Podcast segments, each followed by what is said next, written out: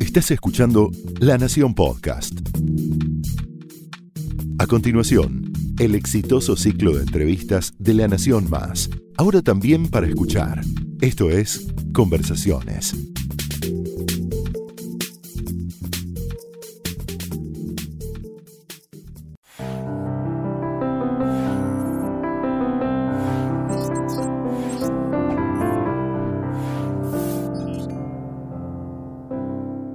Hola, esto es Conversaciones en la Nación, soy Sebastián Fest y hoy tenemos un invitado que con decir el nombre, Juan José Campanella, no hace falta añadir ganador del Oscar. ¿Cómo estás, Juan No, José?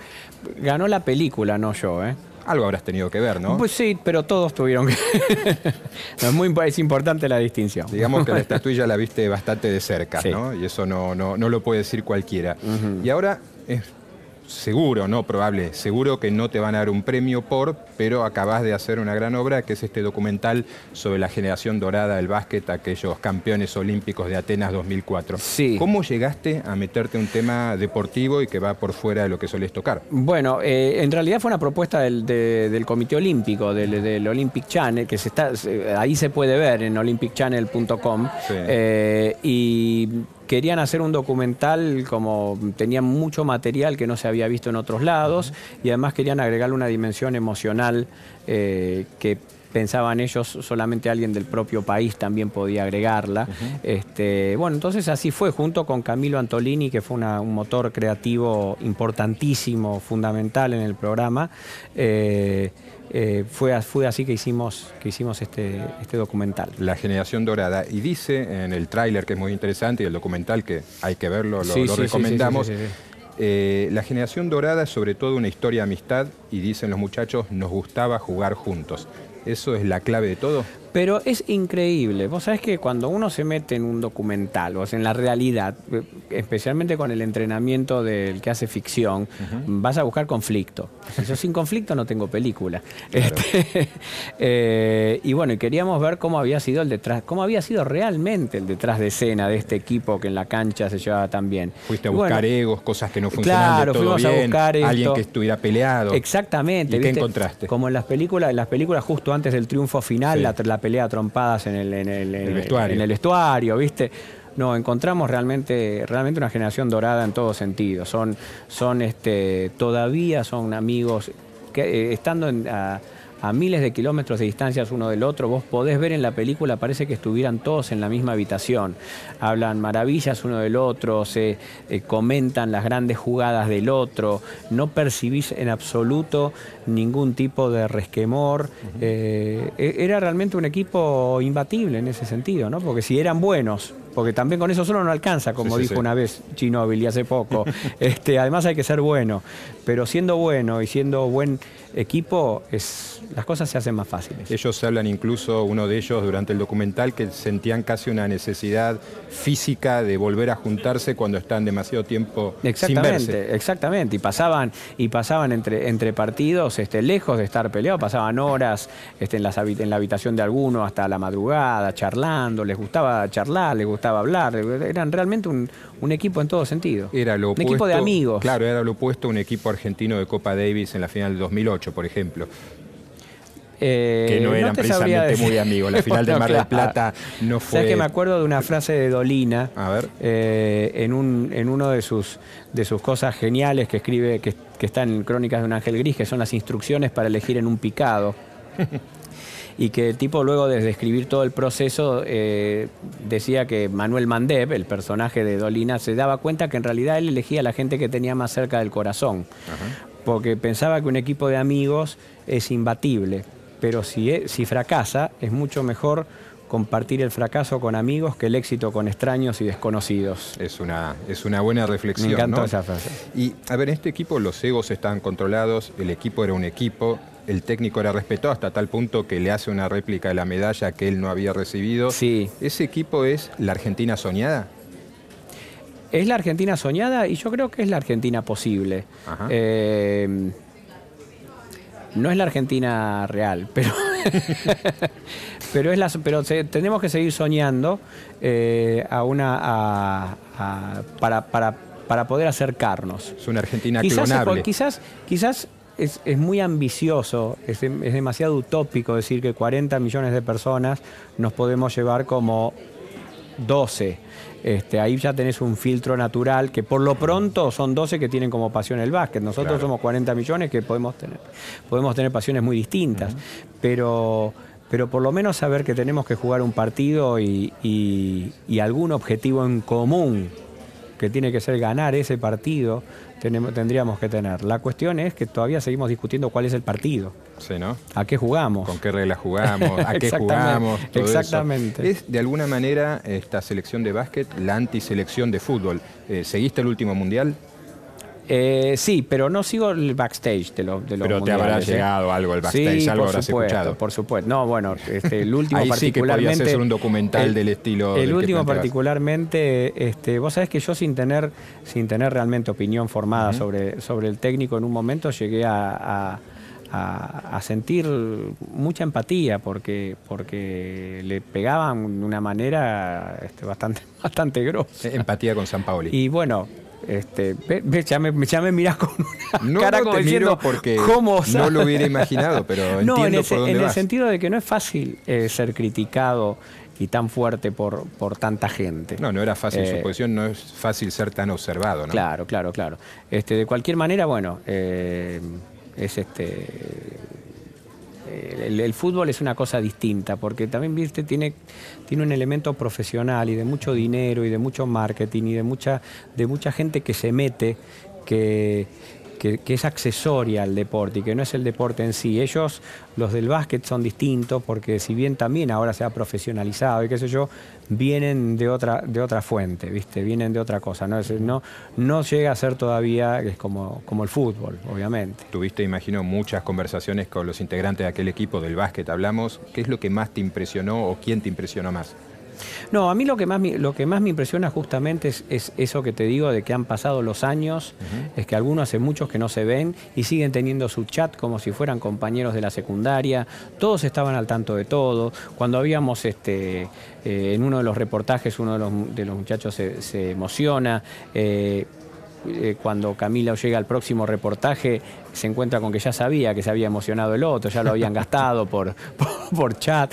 Eh, así que no, realmente a mí me, llama la atención eso, que fue una cosa importante para el país y para ellos, que a veces uno no tiene esa sensación en otros, en otros deportes. en, lo profesional, ¿no? Saliendo obviamente no en los Juegos Olímpicos o cosas así, en donde vos ves que hay una, una pasión eh, muy fuerte, una pasión por, la, por el deporte y por la camiseta.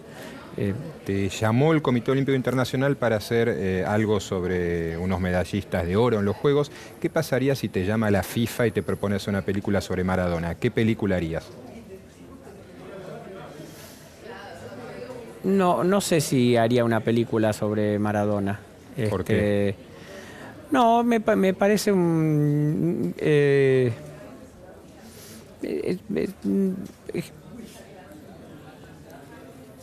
no, no, es un personaje como muy con, aristas muy complicadas, muy complejas, más que complicadas, muy complejas, muy contradictorias, este, y, preferiría no, no, no, tocarlos, porque es... un personaje que a mí me dio personalmente también mucha felicidad, como nos la dio a todos, este, y a veces este, uno dice, mm, qué pena ciertas otras actitudes, y y preferiría quedarme con aquel recuerdo. ¿Pero eso no lo hace precisamente carne de película? Sí, bueno, pero entonces para eso invento un personaje, porque hablar así de una persona real también tiene su vida, ¿no? Te duele, no meterme. te duele personalmente, no, no querés... No, no es que... No, no, es que, me duela, no, es que me duela, es que uno no comprende alguna, a veces algunas cosas.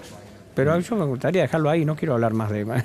Te llevó otro jugador que no es nada malo, te propone la FIFA hacer una película sobre Messi. Sí, sí, sí, por supuesto. A mí me, gustaría... a mí me gustaría hacer algo eh, de su fascinación por Argentina. es una cosa que siempre, que siempre me pregunto... Es un chico que se fue, se fue muy chico, eh, hizo toda su carrera afuera. Eh, uno podría decir que, que no le debe nada a la Argentina. podríamos decir eso, quiero decir, en el sentido de que se fue desde muy chiquito, como cualquier inmigrante, viste, como muchos de nuestros abuelos que llegaron acá a los 13 años y no volvieron nunca más a, Y su- se a hicieron sus argentinos, países. se podría haber hecho español. absoluta- exacto. y, y sin embargo siempre tiene esa cosa, esa como especie de misión eh, y, y que a mí me interesa mucho y me, me gustaría mucho eh, bucear en eso. Es es algo, que, foco, es ¿no? algo que tiene que ver que tiene que ver con el lugar de pertenencia y en qué momento se desarrolla, en qué momento de la vida se desarrolla y por qué quiere tanto eh, ganar ese título con esa con esta con nuestra camiseta. Claro, lo han acusado de todo, de no saberse el himno, de que no le importa la camiseta y su fidelidad, digamos, a la Argentina es a prueba de balas. toda prueba, esa prueba de balas, exactamente. Así que esa, esa sería la película que haría sobre Messi. Exactamente. No está lo suficientemente bien contada, quizás, así que en ¿Eh? te llaman después de esta entrevista. y te eh, planteo otro eh, personaje grande del deporte argentino, Del Potro, Juan Martín Del Potro y sus éxitos y sus dramas con las lesiones. eh, yo desde el Potro sigo más el- el- su historia personal Sí. que, el- que la deportiva. Ajá. Porque el, porque el tenis, y la verdad que es un deporte que no, No, no es lo tuyo. pero, pero tengo una admiración total por su, por sus por su retorno, por su no dejarse vencer, eh, por su volver de- del puesto 1000 al, a- al top. eh, y ahora espero, y te juro que estoy este, hinchando por él, como no, no recuerdo haber hinchado por otro deportista tanto en mi vida. ¿Así? Sí. ¿Se conocen? ¿Han hablado? No, no lo conozco, no lo conozco para nada, no hablé nunca, pero te juro cuando se cuando se fracturó, ya ya el, el del potro es como es, es como Rocky, es una es una, es una película para Totalmente, ¿no? Tiene varios capítulos, Sí, una sí, sí, saga. sí, sí, y ha salido siempre, ya ya ha retornado y la verdad que es una cosa es muy admirable. O sea que esa es otra película que sí harías en lo que tiene que ver con el deporte. Messi del Tengo Potro, que saber más, vos me para una película necesita muchos elementos, pero es un personaje pero no sabía sobre básquet tanto Sí. probablemente antes de empezar y la película No, viste, salió, claro, sí, sí, ¿no? sí, sí, sí, Eso sí, no sería obstáculo en tu De caso. básquet tengo que decir que yo he sido federado. Bás- El Ah, básquet es el único deporte al, al que jugué El que bien en mi vida. ¿En qué jugabas al básquet? En Jeva. ¿Y, y en qué posición? Eh, ah, ya no me acuerdo. Tenía 17 años. Ah. Sí, sí, sí. Y nunca más volviste a jugar. Nunca ¿o? más volví a jugar. Me, federa- me federaron Sí. y jugué mi primer eh, partido competitivo. No me pusieron nunca más en la cancha. Pero hasta ahí llegué. Algo dentro del club jugaba. Y, y después deportivamente hay algo que hagas con regularidad, juegas, No. no sea, ¿no? No. Eh, Voy al gimnasio, entreno nada más. Bueno, es importante, Sí, ¿no? sí, sí, Digo, sí, sí. pero deporte de equipo, fútbol o, No. o jugar al tenis, todo eso no, no, Nada. no es lo tuyo. Digamos que tu profesión te absorbe demasiado. O los placeres van por otro lado. Exactamente. No, es, no le puedo echar la culpa a la profesión. Ah. No, me gustan, me gustan otras cosas. Sí, sí. ¿Qué, qué- qué te Le- gusta? ¿Con bueno, le- leo de- el pool, la música, estar con mi hijo, juego a lo que quiera jugar él, Ah. eh, eh, el cine, el teatro, bueno, un montón de cosas, pero, el teatro, no el deporte. El problema de alguna manera, me imagino, de la charla, también se da con amigos, Claro, mucho. pero el problema de hacer lo que a uno le gusta, que es lo que vos haces, ¿no? Lo que te has destacado, es que puedes hacerlo todo el día, pero al final estás trabajando. Exactamente, exactamente. Es, es- es muy importante, casi te digo, es uno, uno de, los, de los secretitos de la felicidad es poder eh, vivir de lo que a uno le gusta. Y no tener que pasarse de lunes a viernes haciendo algo que a uno no le gusta para ahorrar unos mangos y hacerlo en el fin de semana. Totalmente. ¿Y siempre, siempre estuviste seguro de que ibas a poder hacer lo que te gustaba? ¿O en algún momento pensaste que tu vida iba a ser un lunes a viernes y... Sí, sí, durante ¿Sí? un largo tiempo, durante un largo tiempo. Yo eh, ahora no tanto, porque ahora es más común estudiar cine y es algo no tan delirante para Claro. anunciar en tu casa. Claro. Pero en mi época sí, sí, yo estudié ingeniería y pensaba, buscaba cualquier excusa, ingeniería electrónica, porque estaba, estaba llegando la televisión color a la Argentina. Entonces yo por ahí consigo un trabajo en, en este en ATC, eh, ATC ya se llamaba Sí, ATC, sí, cuando se fundó llamaba sí, sí, ATC, sí. claro, claro. Sí, sí. Este, pues que ha cambiado de nombre, ¿viste? Mucho. Un par de veces. Y dije, entonces ahí engancho y después me meto en lo que a mí me gusta y buscaba cualquier, cualquier vuelta, cualquier vuelta para laburar en esto hasta que un día dije, no, voy a hacer esto. Y le dijiste a tus padres quiero hacer cine y cuál fue la reacción? Eh, mm, eh, emocional.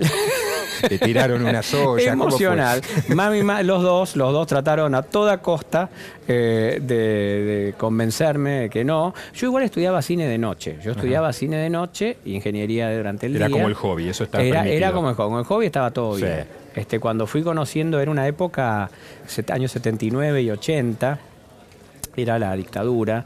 Eh, mis profesores eran profesionales, eran gente de cine que estaban prohibidos, como Aida Bornik, eh, bueno, y otros que no estaban prohibidos, como Aníbal Di Salvo, como Carlos Piaggio. Y yo me rateaba de la facultad para ir al montaje de películas como Tiempo de Revancha, las de Porcel y Olmedo. Bueno, de hecho, mi primer trabajo fue en una de Porcel. Eh, ¿Cuál? Te rompo el rating. Este, después te muestro la foto. este, y, y la verdad que ya llegó un momento en que decía, no, yo tengo, tengo, que hacer esto. Te devuelvo un momento al deporte. El fútbol está muy presente en tu filmografía. Eh, ¿Explica de alguna manera la Argentina el fútbol? No, yo no creo que la. Yo no, no, no sé si la explica. Yo, es, verdad que, es verdad que, nosotros tenemos una tendencia a eh, dramatizar, ¿no? A dramatizar nuestros, nuestras diferencias eh, de manera que siempre parece un boca, un boca river. Pero siempre se dice eso, pero paradójicamente, excepto por las barras bravas, yo no veo a nadie de Boca y River que se odien. No conozco a nadie. En la, en la, no hay grieta entre la gente común, porque uno es de Boca y otro es de River. Se cargan o una cosa así, pero este, yo creo que no, que, la, que es nuestro es nuestro pasatiempo, pero creo que nuestros problemas son más profundos. Eh, ¿Te has declarado alguna vez hincha de la hinchada de Racing? Totalmente, sí, sí. Tengo que decir eso, sí, eso sí, lo puedo decir, ¿eh? sin miedo. O sea, porque, yo te explico, porque no, no, no te sientes. ¿Vos de, qué cuadro sos hincha? Eh, yo soy un cuadro pequeño, de Banfield. De Banfield, bueno. este, eh, el hincha de Racing tiene una particularidad, que vos conocés a una persona que es hincha de Racing y en cinco o seis frases encuentra una manera de decirte que es hincha de Racing. Es como parte una parte de su persona muy importante, mucho más que el, que el hincha, que para los otros hinchas. Eh, no sé en, qué, en qué está en qué se basa esto, si es en la templanza de haber, de, ser un equipo que, los últimas, en las últimas décadas por ahí les dio más eh, tristezas que satisfacciones o qué sé yo, pero realmente es una cosa que es una. lo viven con una pasión emocional mucho más fuerte que, que los otros equipos. Esto lo digo mirando desde afuera, ¿eh? como observador. Pero para explicar esto ha llegado a decir que los hinchas de Racing son los gays del fútbol. No, no, no. No, pero como elogio, hiciste una explicación de cómo... Yo digo que hay, una, una, hay ciertas cosas que dan orgullo decirlas. Este, cuando una persona ha vivido eh, o, tiene alguna diferencia y, eh, con, la, con la norma, con la norma de lo que la sociedad trata de imponerle y, con orgullo manifiesta esa diferencia, este, lo dice todo el tiempo.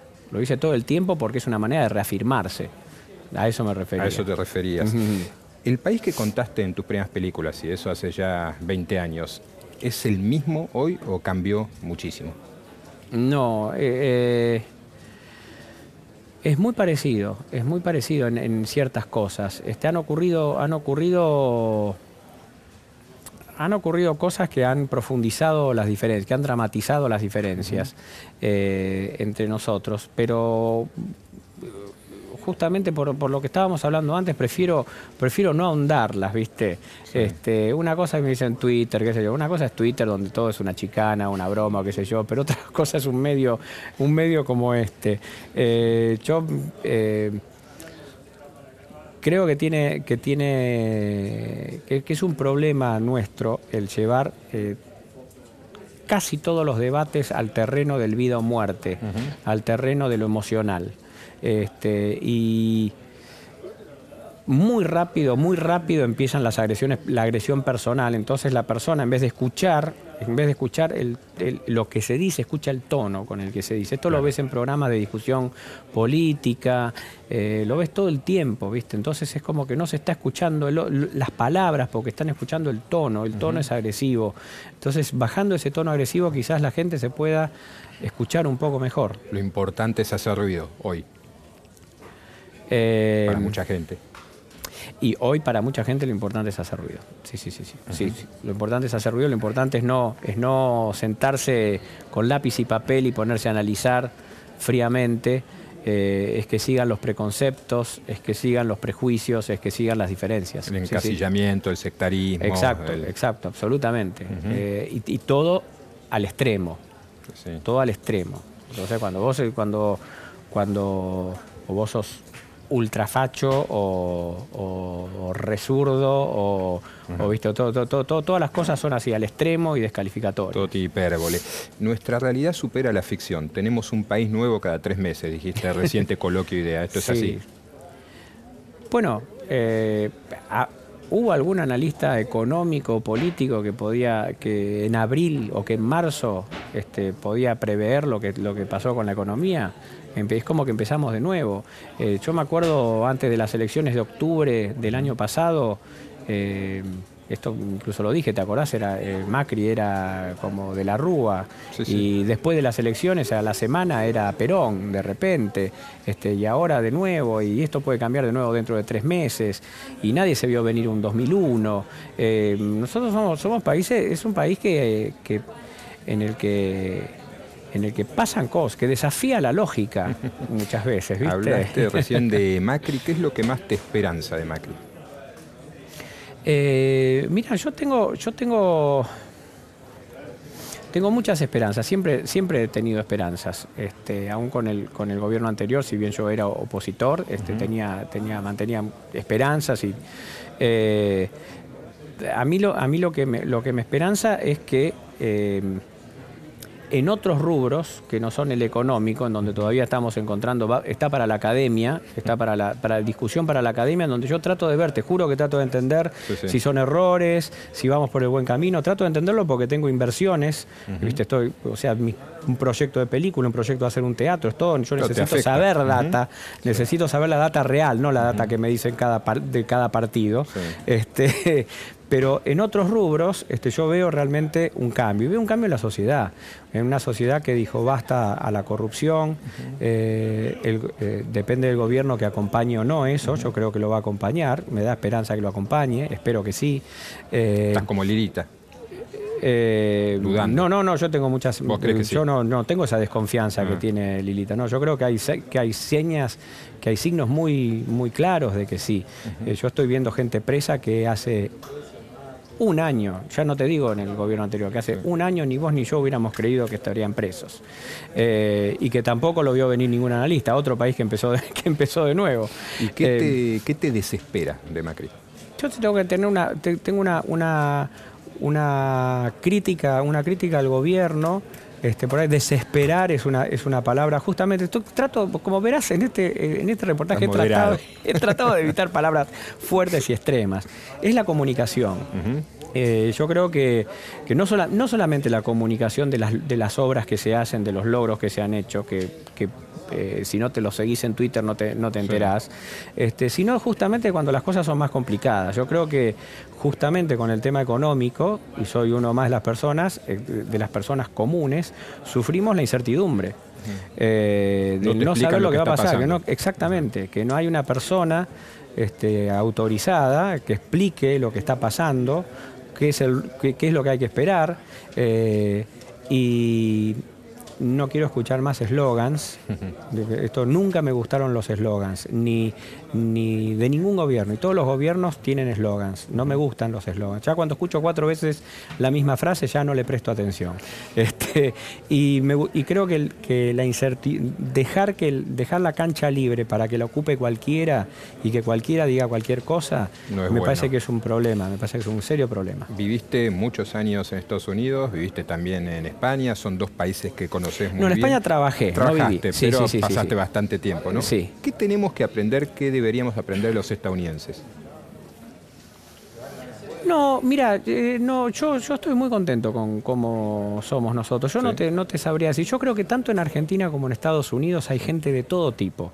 Hay grandes tipos en Estados Unidos y hay gente muy mala. Lo mismo que acá. Eh, hay gente con un gran sentido del humor en Estados Unidos, ¿viste? Está, hay prejuicios de que allá trabajar es aburrido. No, no es aburrido, te reís mucho trabajando. Eh, lo mismo que acá. ¿Y los españoles? Yo creo que nosotros somos mucho más parecidos a, la a los americanos, a la gente de Estados Unidos. O a los eh, italianos, pero no a los españoles. No, a los italianos somos iguales. los italianos somos claramente lo mismo. Pero no somos eh, españoles. Eh, yo creo que somos más parecidos a, la... O sea, que todo el continente americano, sacando esa excepción de Argentina e Italia, que son exactamente, es sorprendente lo parecidos que somos. Eh, creo que todo el continente americano obviamente tiene una, tiene una similitud entre ellos que no tiene con Europa. Eh, son, somos un continente nuevo, no, no somos mm, eh, de, tomar las cosas nuevas, somos, somos países con con 200 raíces de apellidos, eh, no, con, no con el mismo, no, viste, vos vas a cualquier país de Europa, España, Italia, francés, Francia, Alemania, son todos del, mismo país, son homogéneos, lo que provoca una xenofobia también en Europa que nosotros, no tenemos. Somos las Naciones Unidas. Ni, exacta, exactamente. Este, eh, por eso tenemos mucha afinidad, tenemos afinidad con la música, cultural, tenemos mucha afinidad. Juan José, se nos acaba el tiempo, lamentablemente, pero te dejo la última antes de terminar. A ver. ¿Hay esperanza? Por supuesto. ¿Sí? Sí. Sí, sí, No hay un problema argentino, hay una solución. Exactamente. No, hay problemas argentinos, pero tiene que haber soluciones argentinas también. bueno, un placer tenerte acá y suerte con lo que se viene. Bueno, muchas gracias.